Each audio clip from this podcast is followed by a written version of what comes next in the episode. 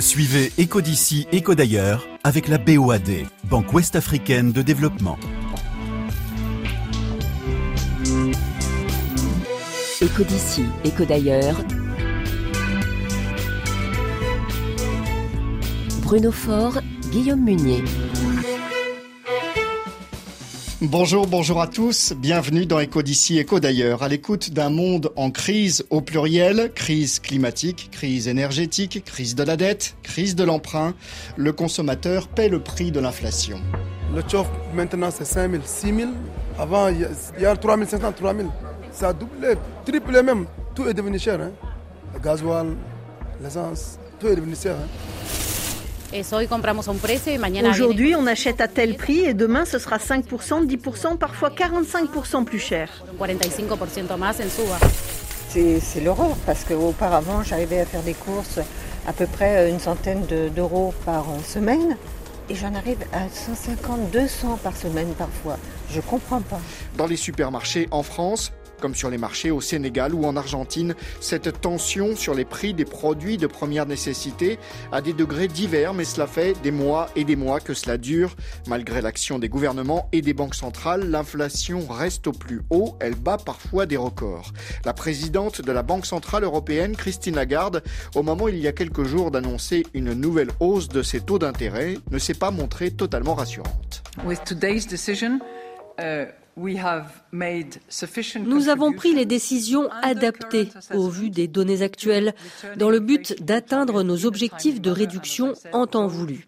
Il y a deux éléments à prendre en compte, réduire le niveau d'inflation et le rythme de cette euh, réduction. Il est évident que l'inflation va probablement se prolonger un peu plus dans la durée et nous ne pouvons pas dire qu'elle a atteint son maximum. Nous ne sommes pas encore au pic, nous dit Christine Lagarde. L'inflation, les taux d'intérêt, les salaires, la fiscalité des ménages et celle des entreprises et les États, quels peuvent être les arbitrages quand il faut faire des choix budgétaires difficiles, bloquer les prix au risque de pénaliser l'industrie ou le commerce. Notre première invitée à nos côtés, Anne-Sophie Alsif. Bonjour. Bonjour. Vous êtes chef économiste de BDO France. C'est un cabinet d'analyse économique. Vous êtes spécialiste des prévisions macro économique et ça tombe bien. On a bien envie de savoir ce qui va nous arriver dans les mois qui viennent. Avec nous en studio également François Gérolf. Bonjour. Vous êtes économiste à l'OFCE, l'Observatoire français des conjonctures économiques, et vous avez longtemps été professeur en Californie à l'université UCLA. Nous allons donc pouvoir faire quelques comparatifs avec la situation américaine. Et puis nous allons aussi analyser ce qui se passe au sud, dans plusieurs pays africains, au Sénégal où des mesures ont été prises il y a un an par le gouvernement et en Côte d'Ivoire, où l'on vient de suspendre les exportations de riz et de sucre dont les prix sont plafonnés. Nous serons dans un petit instant avec l'économiste Rabat Areski, spécialiste de ces questions.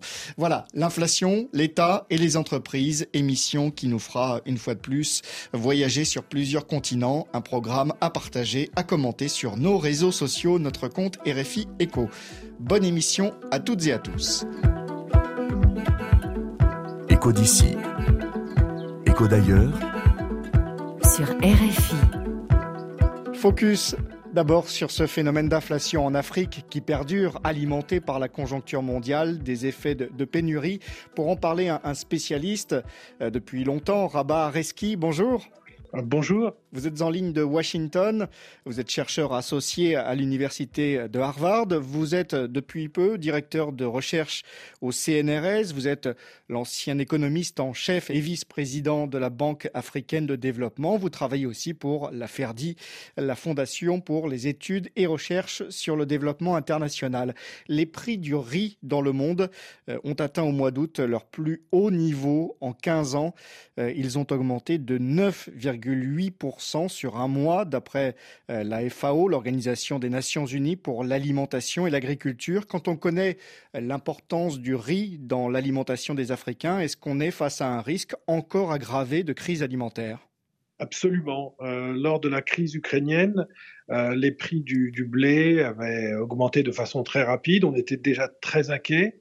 Mais étant donné effectivement l'importance du riz dans l'alimentation africaine, on peut se poser vraiment de, grandes questions sur euh, les conséquences sociales, économiques euh, de, cette nouvelle augmentation, de cette nouvelle flambée de, prix du riz. Alors à l'origine, il y a les restrictions imposées par l'Inde sur ses propres exportations.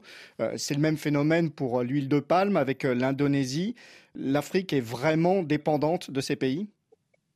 Absolument. Si je prends par exemple la, Côte d'Ivoire, à peu près 40% de, des importations de, de, de riz euh, viennent d'Inde et suivies après d'assez de, près euh, par des pays euh, qui sont des grands producteurs aussi, mais de bien loin après l'Inde, comme le Vietnam, la Thaïlande. Donc il y a une forte concentration de, des importations de ces pays d'Asie hein, du Sud qui, qui sont de très grands exportateurs et qui eux-mêmes, pour protéger leur propre population, effectivement, euh, ont imposé des, contrôles à, l'exportation. Donc là, on a une vulnérabilité aux, effets du changement climatique. Euh, une mauvaise récolte, ce sont euh, effectivement des exportations qui s'interrompent et donc des conséquences à plusieurs milliers de kilomètres. Absolument, et, bien sûr l'effet est double. Hein. Lorsque l'Inde met des restrictions sur l'exportation, ça fait tout de suite augmenter les prix pour tous les pays du monde, tous les pays qui importent sans euh, eu regard pour le fait qu'on importe directement, mais pour des pays comme la Côte d'Ivoire qui importent directement, c'est ce double effet, donc l'augmentation des prix et euh, cette difficulté de s'approvisionner auprès euh, d'un fournisseur euh, comme, l'Inde qui lui-même impose des restrictions quantitatives sur l'exportation. Alors face à cela, et c'est l'actualité, Rabat Areski, le gouvernement ivoirien qui a décidé d'abord de plafonner les, prix du riz et du sucre et puis de décider, là, il y a quelques jours, de suspendre les exportations. Est-ce que c'est une bonne solution? Est-ce que c'est la bonne solution? C'est une solution qui s'impose à court terme, euh, mais bien sûr qui va avoir des conséquences importantes en termes de euh, comment dire de budgétaire. Hein. C'est des mesures qui coûtent cher parce que c'est des mesures qui sont pas ciblées. Donc d'autres pays ont euh, laissé passer cette augmentation, mais ont ciblé les populations les plus vulnérables. Lorsqu'on contrôle les prix, on, effectivement, on, on, ratisse beaucoup plus large. Et donc du coup, euh, budgétairement, euh, euh, c'est beaucoup plus cher. Et donc, certes, à moyen, à court terme, c'est bien sûr justifié dans l'urgence, mais à moyen terme, ça coûte cher. Et en plus, ça peut dissuader la production locale et donc créer une situation qui, qui, ne serait pas viable. Alors justement, suspendre les exportations, même jusqu'au 31 décembre, est-ce que ce n'est pas trop pénaliser les producteurs ivoiriens dans le cas d'espèces ben dans, dans, cette, dans, cette, situation où, vu l'importance du, du, riz, euh, des, euh, du sucre et des autres, euh, ces autres denrées, encore une fois, dans l'urgence, c'est justifié, mais on peut effectivement arriver à, une situation où on va dissuader la production locale et envenimer cette situation, ce scénario un peu catastrophe. Ça veut dire que l'idée d'un libre-échange de produits alimentaires à l'échelle africaine ou ouest africaine C'est une idée euh, plus que jamais urgente à mettre en place? Absolument, mais il faut aussi surtout euh, euh, améliorer la, productivité de ces systèmes de, production agricole. Il faut absolument euh, faire d'importantes réformes sur agraires, hein, sur au niveau de, de l'accès à, ces terres agricoles, mais je dirais aussi quelque chose qui est moins discuté, c'est les problèmes de monopolisation hein, mmh. dans le secteur du transport, dans le secteur de la distribution, et la concentration dans ces secteurs peut effectivement donner lieu à des phénomènes de spéculation ou euh, euh, de gens qui se saisissent de l'opportunité euh, de cette hausse importante pour effectivement tirer avantage d'une situation qui est très délicate pour le, la majorité de la population dans, dans, ces pays. Donc mmh. il, faut absolument des politiques volontaristes en termes de concurrence pour démonopoliser le transport mmh et euh, j'allais dire la distribution. Les ports aussi sont, sont de gros, euh, euh comment dire, nœuds euh, qui en fait empêchent euh, cette, cette, libre circulation et il y a énormément de problèmes de corruption et ces importateurs qui sont des, des quasi-monopoles, des oligopoles, doivent être démantelés. On doit assurer plus de concurrence dans, mm. dans, ce secteur, dans le secteur du transport. Hein. c'est très important. Vous restez avec nous, Rabat Areski. Autre exemple d'un gouvernement qui tente de, de contenir l'inflation, c'est au Sénégal. Il y a près d'un an, une baisse annoncée des prix des loyers et de plusieurs denrées comme le riz justement, le sucre ou l'huile. Mais les effets sur les prix réels se font attendre. Notre correspondante à Dakar, Théa Olivier, a tendu son micro à des consommateurs sur le marché Kermel tout près du port autonome. Les prix ne sont pas diminués, hein. tout a augmenté actuellement. Le sucre, tout, on vend ça 650, 700 actuellement quoi, dans le marché. Euh, avant, c'était 600 les kilos. Le chof, maintenant, c'est 5 000, 6 000. Avant, il y a 3 500, 3 000. Ça a doublé, triplé même. Tout est devenu cher. Hein. Le gasoil, l'essence, tout est devenu cher. Hein. Il faut les présidents, ils veulent regarder les prix. Parce que les prix, tout c'est cher maintenant. Ah, je dis l'État, il faut aider les Sénégalais parce que les Sénégalais, quand je travaille ici, ils gagnent, ils restent ici. Je ne travaille pas, je partais avec la mère pour partir Espagne, c'est ça la vie. Pour l'alimentation, les prix, ça n'a pas baissé. Les légumes, il n'y a pas de local, assez de local. Donc tout ce qui est dans le marché, comme tomates, carottes, les choux, tout est importé. Importé, c'est cher. Le gouvernement, on ne peut pas. D'accord, c'est ce qu'ils disent. Ils vont réduire le prix, mais est-ce qu'il y a le contrôle? C'est ça. C'est ça qui manque pour pouvoir rabaisser les prix. Tu sais, les Sénégalais, ils souffrent beaucoup par rapport aux prix qui existent en ce moment. Donc avec cette cherté, il y a une famille qui n'a même pas 2000 francs, 1000 francs pour aller au marché. C'est difficile. Reportage de Théa Olivier. Rabat Areski, je reviens vers vous. Euh, scepticisme, on entend des consommateurs, mais beaucoup d'argent dépensé par l'État sénégalais pour limiter l'inflation. Quel est le bon équilibre avec le niveau d'endettement? Ben, Idéalement, euh, euh, comme je vous le disais, il faut absolument essayer de cibler les populations les plus vulnérables et éviter ces mesures qui sont euh, beaucoup plus universelles, beaucoup plus larges, qui coûtent cher et qui, qui, peuvent être contre-productives euh, à mm. moyen terme. Mm. Est-ce que le, franc CFA dans cette zone euh, pénalise aujourd'hui les économies africaines ou est-ce qu'au contraire ça les protège contre ce phénomène d'inflation? Est-ce que c'est une bouée de sauvetage? Non, bien, bien au contraire, le, le CFA a, a permis de garder une inflation euh, contenue. Euh, si on regarde les autres pays euh, tels que le Ghana ou, bien d'autres, c'est des pays qui ont été soumis à des, à des grosses dépréciations de leur monnaie, donc d'une inflation à portée très, très rapide. Et, et cette crédibilité, cet ancrage de l'inflation a, permis effectivement de, juguler l'inflation et, d'éviter qu'elle qu'elle soit hors de contrôle. Hum. La Banque mondiale et le FMI, pour lesquels vous avez travaillé d'ailleurs, tiennent dans quelques semaines leurs assemblées générales à Marrakech. Elles jouent euh, un rôle d'amortisseur de la crise, mais elles sont en même temps très critiquées, surtout le, FMI parfois vu comme euh, une illustration du paternalisme euh, envers les pays en développement, une forme de, néocolonialisme par l'économie. comment faire la part des choses? Non, je crois qu'il ne faut pas tomber dans, des discours un peu populistes. Le FMI a fait beaucoup pendant la crise du, Covid, fait, a vraiment été très présente. Euh, il faut, euh, comment dire, euh, raison garder sur, sur, sa question. Euh, le FMI est un pompier qui vient dans des situations très délicates, donc souvent critiqué, je dirais, à, à tort. Et le FMI a mis beaucoup d'eau dans son vin euh, quand il s'agit d'intervention et a même été critiqué euh, par les connaisseurs. Kristalina Georgieva a été euh, vue comme trop généreuse, donc je ne tomberai pas dans cette idée que le, FMI a, été trop sévère ou tout. je crois que par contre, ce qu'il faut faire pour les assemblées annuelles, c'est vraiment résoudre ce problème de la dette en Afrique. Et là, effectivement, le FMI un peu contre sa volonté, a du mal à, à, coordonner la plupart des, donateurs, que ce soit la Chine ou les acteurs privés, pour essayer de résoudre cette, ce problème de la dette et puisqu'on puisse avancer après sur les problèmes plus structurels, développement de l'agriculture et, bien d'autres secteurs. Merci à vous, Rabat Reski. Merci.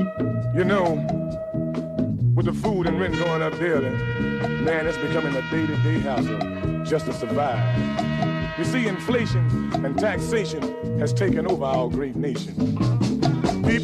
Nous revenons à présent plus précisément à notre sujet de l'inflation dans le monde et particulièrement en Europe et aux États-Unis.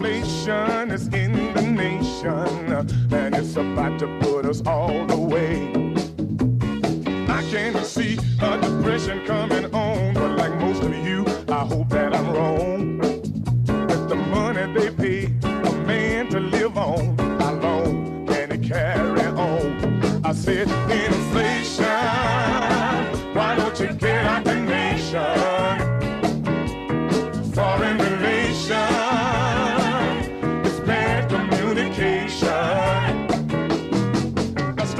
Inflation, Ernest Jackson and Sugar Daddy et les Gumboroo, c'était en, en 1975 aux États-Unis, il y a près de 50 ans, en pleine crise pétrolière. Déjà, une inflation à deux chiffres que connaissent aujourd'hui de très nombreux pays sur la planète, victimes collatérales de la guerre en Ukraine et de ses conséquences sur les marchés de l'énergie et des céréales notamment. François Gérolf, Anne-Sophie Alsif, je vous pose la question que je pose régulièrement dans cette émission depuis deux ou trois ans. Quand est-ce que ça va se calmer? Qui commence? Anne-Sophie Alsif, peut-être Alors, ça devrait se calmer euh, dès l'année prochaine, hein, puisque c'est vrai que pour juguler cette inflation, hein, le, le, premier moyen de faire, c'est vraiment la politique monétaire, hein, vous l'avez dit, c'est-à-dire augmenter les taux. Les États-Unis ont commencé avant euh, l'Europe. L'Europe, là, est à sa dixième hausse de taux, encore la semaine dernière, donc c'est assez euh, colossal. On est au plus haut depuis 1999. Exactement, exactement. Donc, on a quand même les premiers effets qui se font voir. Alors, le corollaire, c'est un ralentissement de la croissance, 0,9% en France hein, donc on a une croissance qui est assez atone. Mhm. Mais par contre, la bonne nouvelle, c'est que tout de même, cette politique de hausse des taux a des effets et que dès l'année prochaine, on va avoir euh, une baisse de l'inflation assez importante. Alors attention, hein, c'est pas la baisse des prix, mais c'est le ralentissement de la hausse des prix. Mhm. Donc les prix vont continuer d'augmenter, mais à un rythme moins soutenu que ce qu'on a connu depuis la crise en Ukraine. François Gérolf, euh, vous êtes d'accord avec, avec ces prévisions euh, alors je suis d'accord avec les prévisions, mais peut-être les situations sont très disparates aussi, euh, par exemple sur le continent européen. Oui, tout à fait. Je suis, alors je suis d'accord avec les prévisions sur le fait que l'inflation va diminuer. En revanche, je suis pas sûr qu'il faille en attribuer le crédit euh, aux politiques monétaires. Pour moi, il y a aussi un retour à la normale des prix énergétiques, des prix alimentaires, qui et aussi des restrictions euh, liées à la Chine, qui avaient qui été très important dans le fait de déclencher cette inflation. Au départ, l'inflation, notamment en Europe, elle est surtout quand même due à l'augmentation des prix énergétiques, à l'augmentation des prix de l'alimentation. Alors c'est vrai qu'il y a eu ensuite euh, des, des, mécanismes qui ont diffusé l'inflation, mais ces mécanismes sont quand même d'ampleur relativement limitée. Et c'est pour ça peut-être que je suis un petit peu moins sûr que la politique monétaire a quelque chose à voir. Et, et j'aurais tendance à dire qu'il est possible que la politique monétaire en fasse trop aujourd'hui. C'est parce que je pense que même sans la politique monétaire, les prix énergétiques euh, auraient arrêté d'augmenter, en mmh. tout cas au même rythme, et que euh, l'inflation alimentaire, de la même façon, euh, au départ, elle était quand même due à ces, à ces tensions. Donc, sauf, sauf, que là, les prix des carburants, ils sont, ils sont, ils sont Oui, mais la politique monétaire, la question, c'est de savoir si elle est en mesure de diminuer les mmh. prix des carburants. le prix be de, du pétrole, a priori, est mondial. et si le but est de ralentir l'économie brutalement pour diminuer la consommation de pétrole, ça semble être une manière très, très inefficace donc quand là, même de là, régler là, les cours, les cours du pétrole sont très hauts. Ouais. Donc on a de l'inflation, mais ça va s'arrêter euh, naturellement, c'est ça que vous dites bah, En tout cas, je pense qu'il y a une vraie question de politique économique, de savoir si, en face d'une augmentation des prix de l'énergie, en général, les économistes considèrent plutôt que c'est un choc d'offres, comme mmh. ils disent. Il est légitime d'augmenter les taux euh, de la Banque centrale et de manière aussi rapide. Alors, c'est un débat mmh. entre économies. Je pense qu'effectivement, actuellement, les banques centrales euh, semblent d'accord pour augmenter les taux. Mais honnêtement, je suis pas entièrement sûr qu'elles aient raison. On va revenir un, un peu plus tard sur les banques centrales. Un commentaire peut-être à Par rapport à ça, en effet, c'est vrai qu'en Europe, par rapport aux États-Unis, on était vraiment dans un choc euh, énergétique. C'est-à-dire que du jour au lendemain, voilà, les, les prix de l'énergie ont été multipliés par 3, 4. Donc, on n'est pas dans une inflation type américaine. Par contre, là où je pense que l'action des banques centrales est efficace, par rapport à la situation d'avant-crise, on était même dans une situation où on avait peur de ne pas avoir inflation, on s'en souvient. On disait où est l'inflation? C'est que c'est vrai qu'il y a quand même un impact sur l'activité mondiale. Et ce que l'on voit, c'est que en ralentissant l'activité mondiale, on l'a vu pendant le Covid, hein, il y avait plus de croissance, bah, tout de suite, hein, on vendait à perte le prix du pétrole. Donc c'est vrai que c'est ça l'idée, c'est de dire on euh, ralentit l'activité mondiale, pas seulement en zone euro, mais aussi aux États-Unis et ailleurs. Et parce qu'il y aura moins de demandes, eh bien, il y aura un impact sur les prix de l'énergie. Donc cette corollaire, on le voit, est assez vrai. D'ailleurs, on voit que l'OPEP tout de suite réagit en essayant de baisser la production. Alors, la conséquence pour tout un chacun, euh, ce sont euh, ces consommateurs et ces consommatrices qui font des sacrifices. On va prendre le cas français. Euh, Nathanaël Vitran du service économie de RFI s'est rendu dans une grande surface en région parisienne. Au niveau du fromage, donc auparavant je le payais 2, 2 euros, c'est arrivé à 2,31. Ensuite, euh, vous avez toute la partie de la viande aussi qui a largement augmenté. Donc je me réduis au niveau viande, je prends des parts moins importantes. Ça, ça devient problématique parce que ça fait partie de notre santé. Et puis pour faire des petits, des petits cadeaux, euh, comment dire, euh, aux proches, eh ben, ça diminue aussi. Et au niveau de vacances, euh, au lieu de prendre 4 semaines, bah, j'en prends que 15 jours. Ça va loin, hein Je fais pas le plein, mais bon, je mets un peu d'essence. Pourquoi vous faites pas le plein en entier? Ah non, c'est pas possible en ce moment. C'est compliqué. Les, les prix de l'essence ont augmenté. Moi, je suis actuellement en plus en congé maternité, donc je fais attention. Vous allez mettre combien là, par exemple? Euh, Là, je voulais mettre 50, donc j'étais pas assez, donc je vais aller à 55 pour faire un chiffre rond. Voilà. Est-ce que si je vous dis shrinkflation, ça vous parle comme terme? Oui. Qu'est-ce que vous avez Comment vous le définiriez Est-ce que vous l'avez remarqué? Se faire avoir. c'est avoir des emballages plus grands et moins à l'intérieur avec des prix augmentés, oui. Oui, ça, je l'ai remarqué bien avant qu'ils en parlent à la radio, je trouve. Oui, oui. Oui, monsieur, je n'ai que des produits distributeurs. La Seco, la Seco, la Seco, la Seco, c'est que des produits distributeurs. Et même en ayant pris que des produits distributeurs, j'ai une facture de 155 euros. Je vous m'en parle, je vous la montre. Hein? Vous avez combien de, de retraite par mois, madame, si c'est pas indiscret? Moi, j'ai mis 389 euros de retraite par mois. Est-ce qu'elle a augmenté? Ah ben, Bien sûr que non, vous savez bien, monsieur. Vous savez bien que ça n'a pas augmenté. Hein. Hein, donc on est obligé de faire avec les moyens du bord. Bon, je fais un petit peu de ménage, un petit peu de ce que je peux. Ah, vous êtes remise à travailler enfin, Pas officiellement. Oui. Ça fait depuis combien de temps que vous êtes remise à travailler, madame? Oh, ça fait à peu près, euh, oh, pas loin d'un an. Voilà, on réduit sa, consommation, on réduit la, voilure. Euh, François Gérolf, on a entendu beaucoup de choses dans ce reportage. On fait des sacrifices. Certains ou certaines euh, reprennent un travail alors qu'ils étaient euh, à la retraite. Euh, le, résultat de tout ça, euh, c'est effectivement une consommation à la baisse ah, déjà. Tout à fait. Alors une consommation alimentaire, une baisse de la consommation alimentaire sans précédent depuis que l'INSEE a des statistiques depuis 1980 euh, mensuelles sur la consommation alimentaire. On est de l'ordre de moins 10 à moins 12 ce qui est ce qui est absolument énorme. On n'a jamais vu ça sur sur un an, 18 mois. Et même en fait, quand on regarde les comptes nationaux, on voit que la baisse de la consommation alimentaire n'a aucun précédent depuis la Seconde Guerre mondiale. Alors c'est pas uniquement dû au fait, comme on l'a entendu dans le reportage, que les gens mangent moins. C'est aussi qu'ils se reportent vers des produits moins qualitatifs. Mhm. Euh, ils achetaient une marque nationale, comme on dit, et ils achètent maintenant une marque de distributeur. Ou alors ils achètent moins de viande et de poisson et ils achètent plus de, choses un petit peu moins chères, euh, des pâtes, etc. Mais ça, quand même, ça donne une idée de la baisse du pouvoir d'achat et de l'augmentation des prix. On a entendu dans votre reportage, donc un prix qui passe de 2 euros à 2,30 euros. En fait, c'est représentatif puisque ça fait plus 15% sur l'inflation alimentaire. Et c'est à peu près ce que nous dit euh, l'INSEE aussi sur, euh, sur les prix. Euh, donc voilà, une hausse des prix et une baisse des volumes pour les gens que les, gens achètent, qui est à peu près du même ordre de grandeur. En fait, c'est comme si les gens consommaient toujours la même chose en euros, mais en fait, comme les prix augmentaient de 15%, bah, ils baissent leur consommation de 15%. Et puis Anne-Sophie Alsif, des choses très visibles. le prix de l'essence, par exemple, bah, ça incite tout de suite à ne pas se déplacer. Euh, à ne pas aller faire des courses, à ne pas euh, euh, pouvoir exercer des loisirs, par exemple. Oui, c'est ça le problème, c'est qu'on l'a très bien vu dans le reportage. Hein, euh, on a eu depuis 10-20 ans, et c'est ça qui a permis à la classe moyenne d'émerger, euh, dans votre revenu disponible, la part de l'énergie de l'alimentaire n'a pas cessé de décroître, à l'inverse du prix du logement malheureusement, euh, qui lui a beaucoup augmenté. Et donc c'est vrai que les postes alloués à l'alimentaire et à l'énergie baissaient alors que le poste alloué au logement augmentait. Et pour beaucoup d'une partie de la classe moyenne, on va dire les premiers déciles de revenus, à peu près vers 1500-1600 euros, eh bien on, supportait beaucoup la prix, l'augmentation du coût du logement, mais les autres postes étaient contenus.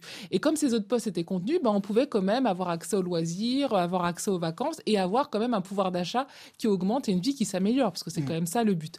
Là, le problème, pourquoi cette catégorie-là est en difficulté, alors qu'elle travaille, alors qu'elle cotise, etc., c'est que alors que le poids du logement bah, reste identique, ces postes qui avant avaient quasiment disparu reviennent, donc l'alimentaire et l'énergie.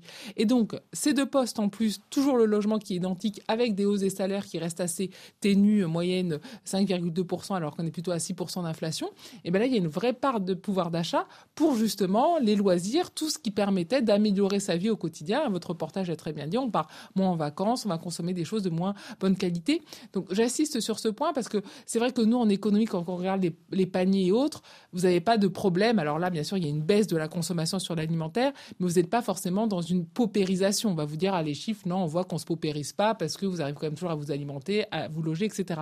Mais pour cette catégorie, vous avez justement moins de qualité de vie. Et comme on se sent paupérisé, on se dit bah attention, euh, on va moins aller en vacances, on va moins consommer de, loisirs, et vous pouvez vraiment avoir une partie de la classe moyenne qui décroche par rapport au reste qui décroche pas, parce que c'est ça aussi qu'il faut dire par mm. rapport à la crise de 2008. Vous avez un taux d'épargne des ménages qui est plus de 17%, donc vous avez jamais eu autant d'épargne. Hein. Vous avez sur les livrets euh, de livret A donc 5 500 milliards d'épargne, l'assurance vie 2000 milliards. Mm. En fait, on peut payer avec l'épargne des Français la dette française C'est ce qu'on a beaucoup dit après Covid, c'est que les, Français ont mis de, l'argent de côté. Une partie qui, justement, avait des revenus les plus importants a pu épargner, a pas tout désépargné, là aussi est moins impacté. Donc ça aussi, c'est important parce qu'il y a quand même des capacités financières. Et si demain, on jugule l'inflation, et eh bien cette partie pourra reconsommer plus et donc on pourra avoir plus de croissance. Ça pourra donc à mon sens, la difficulté, c'est plus une augmentation des inégalités que vraiment un, problème euh, d'accès à l'énergie ou à l'alimentaire. François Girolf, une, parenthèse sur cette question des salaires qui, qui vient d'être évoqué. Pour le cas français, hein, il y, a une étude du cabinet recrutement euh, Page Group qui dit que ces salaires suivent globalement l'inflation, des hausses attendues à 4,5% en 2023. Ah, attention, ils suivent l'inflation actuelle, mmh. mais en fait, les salaires ont pris du retard par rapport au prix dans le passé, puisque l'inflation était supérieure à la hausse des salaires.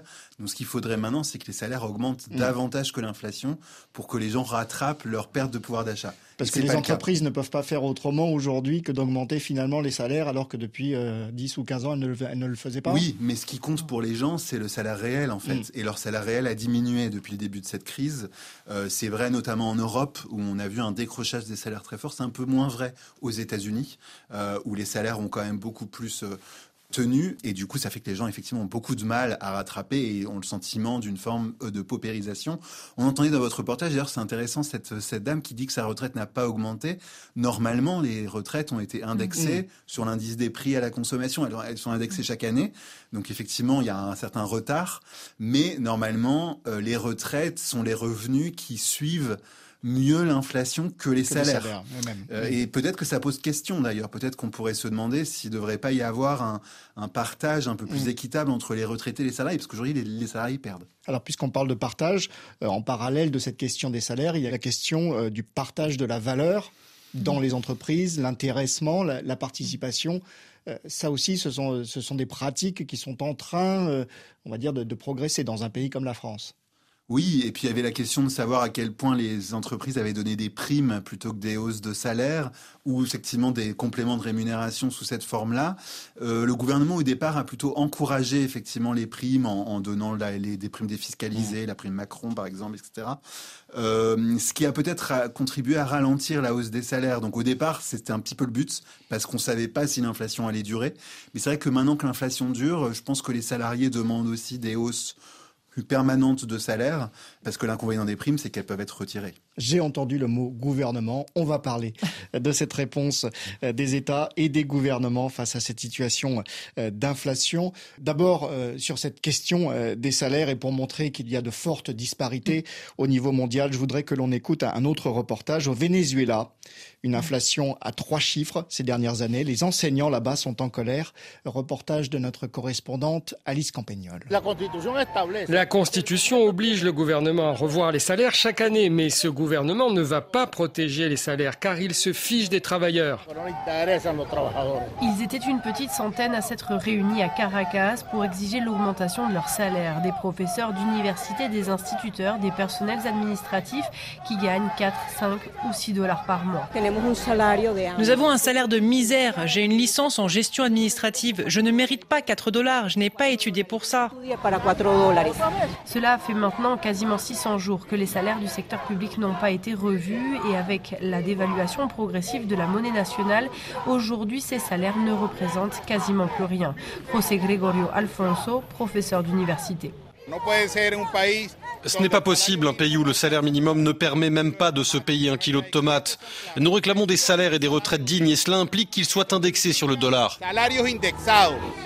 Reportage d'Alice Campagnol, notre correspondante au Venezuela. Éco d'ici, éco d'ailleurs, vous parle inflation, État, citoyens et entreprises avec deux économistes, Anne-Sophie Alsif, François Gérolf. Nous parlons donc à présent de la réponse des gouvernements et des grandes institutions financières.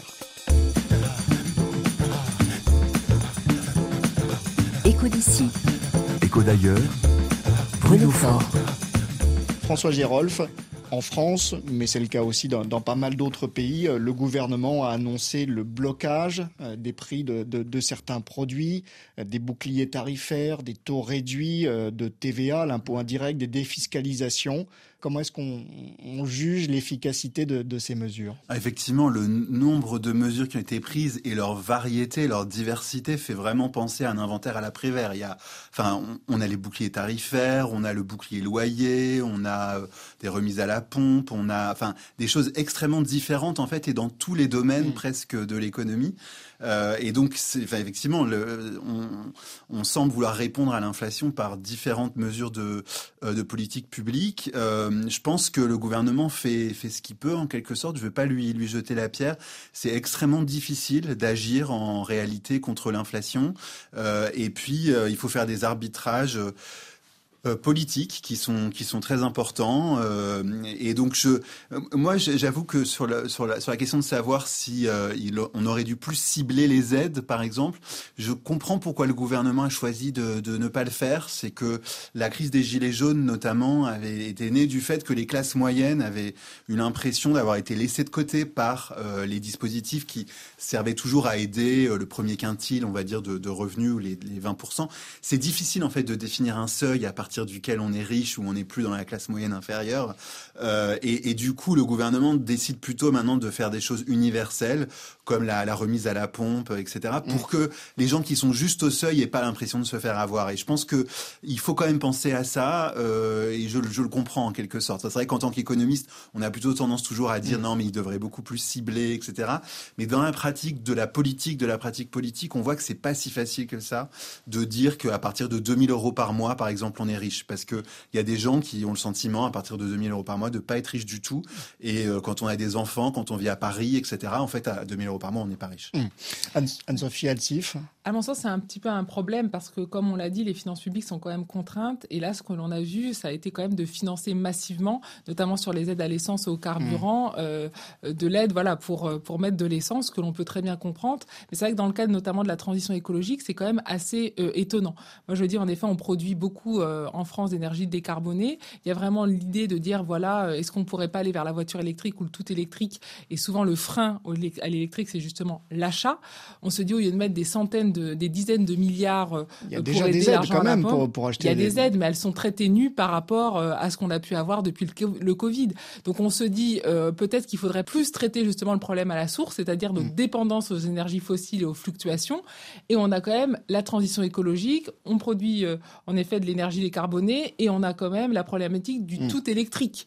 Donc ça peut être quand même une très bonne opportunité aussi d'accélérer ça. On voit qu'aujourd'hui dans les enquêtes, ce qui est problématique pour les gens, c'est l'achat du véhicule ou de la mobilité électrique euh, à l'achat parce que c'est plus cher encore que le thermique. Mais une fois que vous l'avez, bah, en effet, vous faites, euh, je sais pas si vous Mm. avez fait cet été votre plein entre l'électrique et le thermique, ça n'a absolument rien à voir.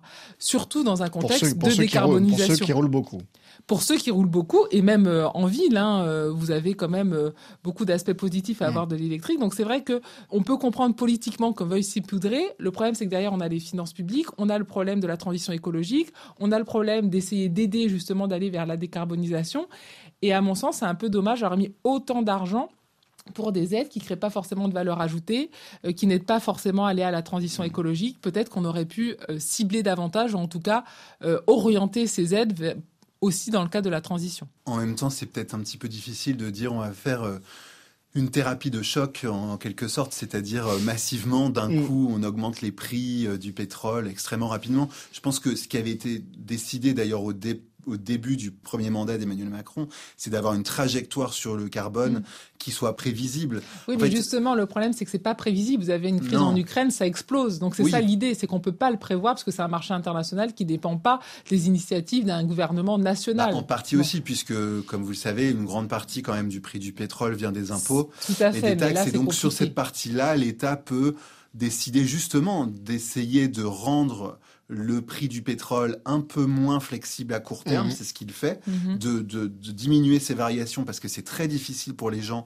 du jour au lendemain de se retourner. variations. Et puis vous n'allez pas vous dire, ah ben aujourd'hui le prix du pétrole est à plus de 2 euros, donc je vais acheter un véhicule électrique. En fait, les gens Non. savent pas Mhm. si ça va durer, donc ils vont pas acheter un véhicule électrique sur un coup de tête comme ça. Donc c'est, je pense que ce serait mieux que l'État donne une visibilité, dise, bah maintenant mon objectif, de toute façon, le prix va rester à 2 euros, par exemple, à l'horizon 2025, euh, et, et dire, je vais faire en sorte que les taxes euh, fassent, enfin voilà, vont équilibrer le prix mondial. Mais je comprends aussi que le gouvernement veuille euh, limiter les fluctuations des prix du pétrole parce que pour un certain nombre de gens qui sont dépendants de leur voiture de toute manière, qui n'ont pas d'alternative à la voiture, euh, qui peuvent pas acheter de véhicule électrique aujourd'hui en zone rurale, vous n'avez pas de euh, de bande de recharge forcément facilement, etc. Donc c'est, ça reste très difficile. Et puis sur le véhicule électrique, il faut quand même faire un petit peu attention. Aujourd'hui, on les importe en grande majorité. Les, Oui, grandes, c'est plutôt des marques américaines et des marques chinoises qui sont sur le On marché importe aussi français. beaucoup de voitures thermiques.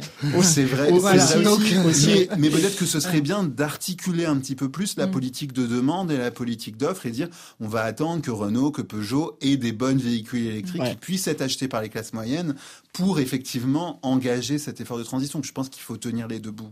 Débat d'économistes entre, Oui. entre François Girolf et Anne-Sophie Alsif.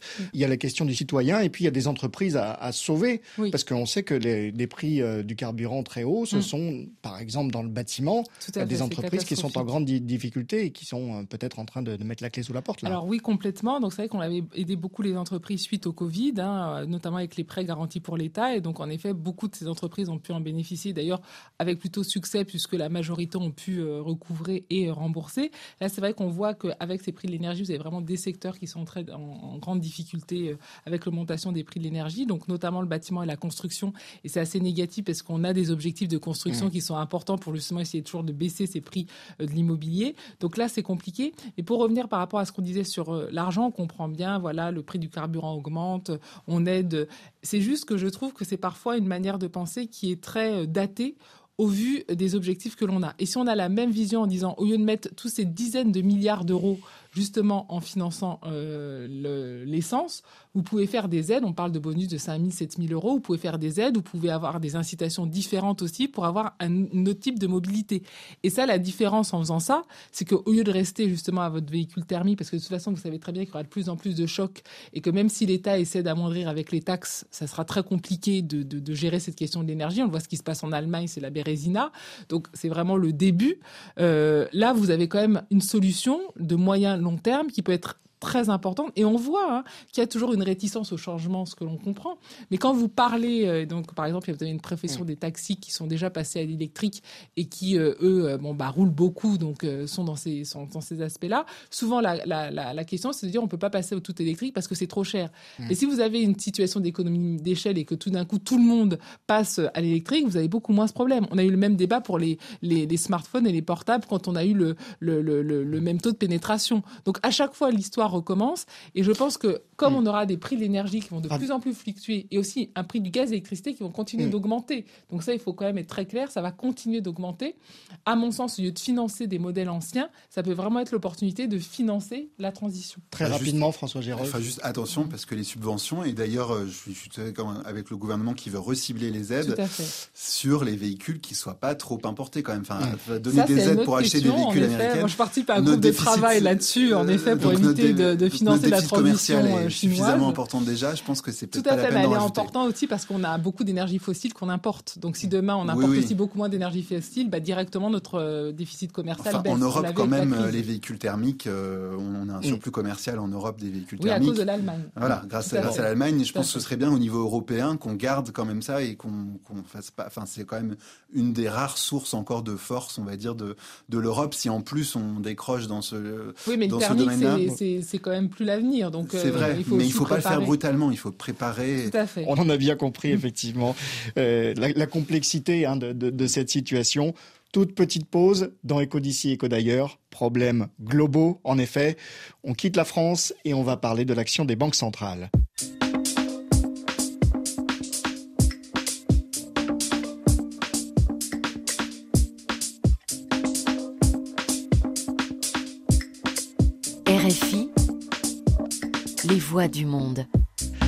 L'inflation et les taux vont encore peser sur la croissance mondiale en 2024. C'est l'avertissement euh, de l'OCDE, une confiance à la baisse, un crédit restreint. L'argent euh, est plus cher.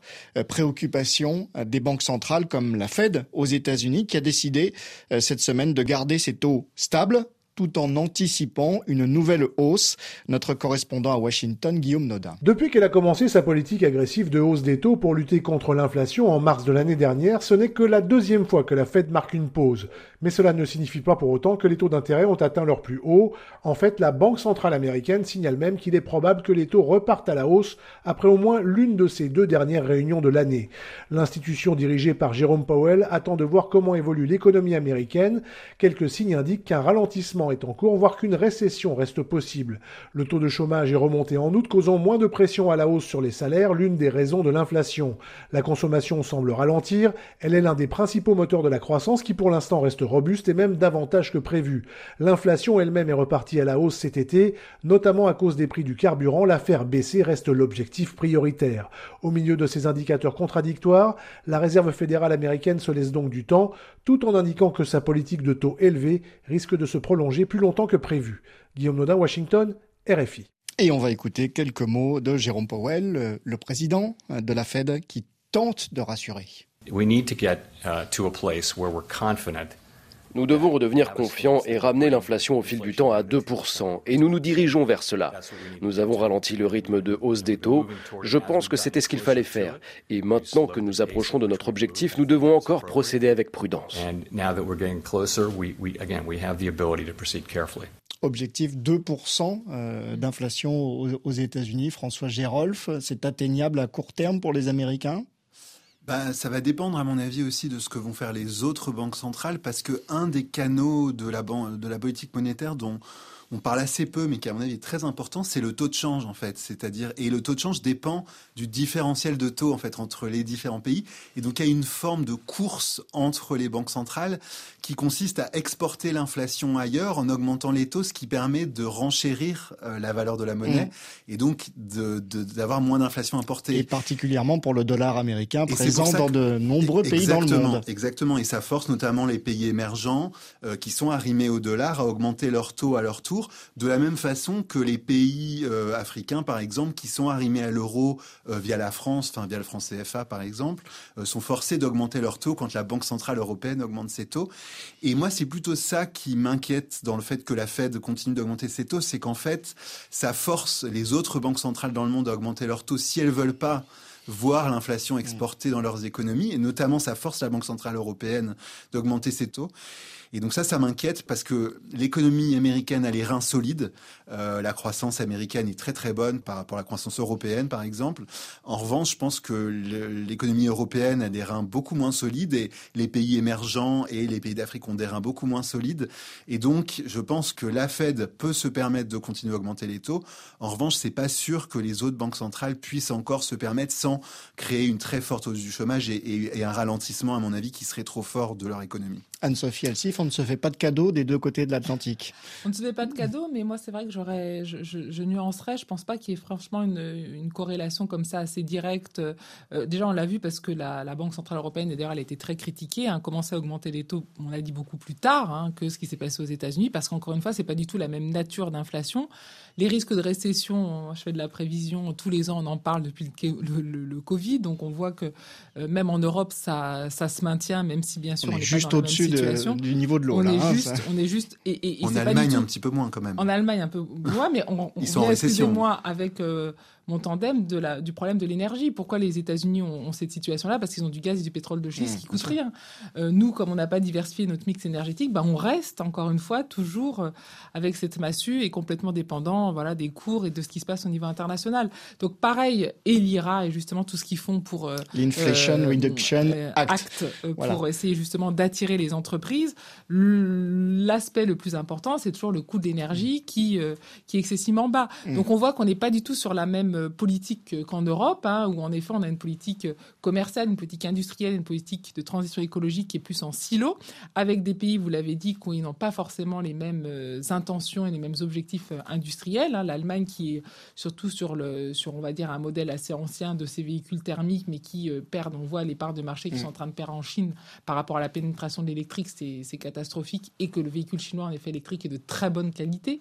Donc là, on peut beaucoup moins aller sur de la compétitivité hors coût. Donc on voit qu'il y a vraiment de très gros changements qui sont, à mon sens, technologiques, commerciaux, industriels, qui sont pas juste dus à un potentiel de croissance classique. Et là, les États-Unis ont pas du tout la même stratégie que l'Europe, mais c'est à mon sens parce qu'en Europe, on n'a pas de politique industrielle commune. Et donc, on ne peut pas répondre de la même manière. François Giraud, c'est cette politique de subvention, enfin, en tout cas, d'aide. Non, il y a la euh, politique de l'offre, je, suis, je suis d'accord, mais il faut voir le déficit budgétaire aux États-Unis est beaucoup plus important et, et, les États-Unis prévoient, euh, prévoient de continuer. Je pense que en réalité, euh, les États-Unis sont moins soucieux de leur dette publique quand même que que, que l'Europe mmh. notamment. Mmh. la trajectoire budgétaire qui prévoit d'ici 2028 c'est de rester à des niveaux de déficit qui sont extrêmement élevés, à 6-7% mmh. du PIB, alors que l'Europe prévoit de consolider, d'avoir une consolidation budgétaire. Alors la, question c'est de savoir si on va effectivement le faire, hein, notamment la France. Euh, la question, mais mais mais quand même, l'intention est là. L'année prochaine, on prévoit déjà un retour normalement aux règles budgétaires en Europe. Et moi, c'est plutôt ça qui m'inquiète, pour être honnête, c'est que on va avoir une divergence. Donc c'est vrai qu'il y a la politique de l'offre. Hein, je suis entièrement mmh. d'accord avec vous, qui est différente, mais il y a aussi la politique de la demande et on parle d'économie budgétaire en France, mais aussi dans mm. d'autres pays européens, mm. euh, on va vers euh, une certaine forme d'austérité ou en tout cas de, de restriction budgétaire. À mon avis, ça pose un petit peu question et je suis pas sûr. À mon avis, on est en train de répéter en Europe l'erreur de 2011-2013, qui avait été de dire ah ben c'est bon, on est sorti de la crise de 2008-2010. Euh, il est temps de faire la consolidation budgétaire. De la même façon, là, on sort du Covid, on sort de la guerre en Ukraine, on se dit c'est bon, on peut revenir à des règles. on n'en est pas encore sorti de la guerre en Ukraine. Non, c'est vrai, mais on sort des, des, on va dire, on sort de la hausse de prix, hmm. des prix de l'énergie. On se dit que, que le pire est derrière nous. Euh, mais je pense qu'on se trompe et qu'on est en train de d'aller tout droit vers une répétition de ce qu'on a fait en 2011-2013, avec cette différence qui s'était creusée à l'époque entre l'Europe et les États-Unis. Et j'ai peur, de, dans les années qui viennent, de la même chose qui va se produire entre l'Europe et les États-Unis mmh. si on continue euh, avec la même politique. Mmh. L'Europe, effectivement, euh, un peu dans, dans, un bourbier, euh, Anne-Sophie Alsif. Est-ce que, bon, il y, a les, y a les Américains, les pays émergents ont, de, mm. ont de quoi se frotter les, frotter les mains. Ils, ont, ils ont besoin aussi des, des, marchés occidentaux. Ils ont aussi besoin des marchés occidentaux. Bon, la dépendance est quand même moindre. On l'a vu au dernier sommet des BRICS, là, en Afrique du Sud, où il y a même des discussions pour avoir une monnaie qui soit de plus en plus alternative par rapport au dollar. Donc, bon, même si bien sûr aujourd'hui c'est pas le cas, mais en tout cas, l'idée c'est justement de, à chaque fois, d'être de moins en moins dépendant en mettant en place du protectionnisme pour que justement, s'il y a des conflits, eh bien, on arrive à survivre les uns sans les autres. Donc les pays émergents sont à fond là-dessus. Hein. Les mesures protectionnistes, quand vous regardez dans les pays émergents, ça fait 20 ans que ça dure. Vous l'avez dit au Venezuela, euh, en Algérie, euh, en Argentine, en Russie, en Inde, c'est des pays qui sont ultra protectionnistes. Donc ça fait 10-15 ans qu'ils sont euh, sur cette tendance et ils vont continuer. Après, quand il y a des crises là, on voit qu'avec les problèmes de hausse des taux, c'est quand même eux qui, même s'ils ont des taux de croissance plus importants, subissent, euh, par exemple, la flambée des prix de l'alimentaire, etc. Voilà, nous, on parle d'acheter des, produits euh, moins haut de gamme. Là, on parle de gens qui n'arrivent plus à s'alimenter. Donc, il faut aussi remettre la mesure. Hein. ça n'a rien à voir dans les conséquences. Donc, après, ce sont des pays où il y a beaucoup plus d'inégalités, où il y a beaucoup moins d'aide sociale. Donc, on ne peut pas non plus comparer. Mais en tout cas, ces fluctuations, ça a beaucoup plus de conséquences négatives pour ces pays émergents. Et c'est pour ça, aujourd'hui, qu'ils essaient de se défendre, qu'ils essaient de, s'organiser entre eux. On l'a vu là au sommet des BRICS en, Afrique du Sud pour essayer d'être plus fort par rapport aux pays occidentaux et notamment par rapport aux sanctions. Ça, ça a été très très mal vécu euh, par les pays euh, en voie de développement, hein, qui pour beaucoup euh, sont quand même alliés avec la Russie. Hein. Il faut des fois sortir de l'eutropisme et voir que voilà, on n'a pas le, le, monopole et la même vision sur cette question. Ces pays sont très alliés à la Chine et à la Russie et veulent avoir un modèle alternatif pour être moins dépendants du système occidental, des taux, de l'aspect alimentaire, de l'aspect financier, et d'avoir vraiment une sorte d'indépendance et de souveraineté retrouvée quand il y aura des conflits. On sait qu'il y en aura de plus en plus. Donc ça, c'est vraiment quelque chose qui est très différent. Et c'est pour ça que j'insiste un peu sur la politique industrielle. Et les États-Unis l'ont bien compris. On fait du déficit à fond puisqu'on a endetté en dollars, donc on s'en fiche. Et on utilise toutes ces subventions pour se réindustrialiser. Nous, en effet, on a le pacte budgétaire.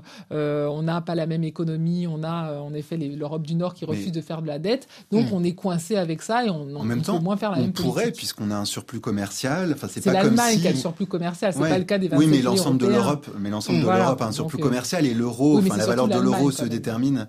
Oui, oui, c'est vrai. Non, non, je suis pas en train de dire qu'il faut que la France euh, fasse plus de, de, de, déficit, etc. De toute façon, elle le fait déjà. Oui. Donc, il n'y a pas besoin de lui, de lui conseiller. Euh, en revanche, en Allemagne, euh, c'est une chose différente. Tout à fait. Un très court mot de conclusion François Gérolf euh, sur cette euh, situation euh, mondiale avec des, disparités et puis quelques points communs entre les uns et les autres. Oui, bah, je pense que ce qu'on voit, enfin là on en a parlé sur les règles budgétaires, mais c'est vrai aussi sur les règles commerciales où l'Europe est quand même un petit peu pris à revers par ce changement du monde parce mmh. que on a inscrit quand même le fonctionnement économique, on va dire près 2008 presque, enfin près la crise financière. et puis depuis il y a eu Trump, il y a eu le Brexit, enfin il y a eu plein de choses qui se sont passées. Le monde est en train de se refermer. Il y a des nouveaux blocs qui sont en train de se former. Et c'est vrai que dans ce monde-là, l'Europe euh, et les pays qui sont alliés avec l'Europe ont tendance à euh, ne pas savoir quoi faire parce mm. que euh, les États-Unis deviennent protectionnistes, ne nomment plus de juges à l'OMC. Donc en fait, l'Europe est complètement pris à revers et je pense qu'il faut que l'Europe apprenne à changer de logiciel. Ça va pas être facile parce qu'on s'est construit sur les règles, mais c'est ce qu'il faut qu'on fasse. Très rapidement, Anne-Sophie Alsif, pareil. Tout à fait. Hein, je pense que tout le monde euh, se protège, se réindustrialise, a bien compris que euh, voilà, euh, celui qui sera gagnant demain, c'est celui qui aura le moins en moins de dépendance dans tout ce qui est stratégique.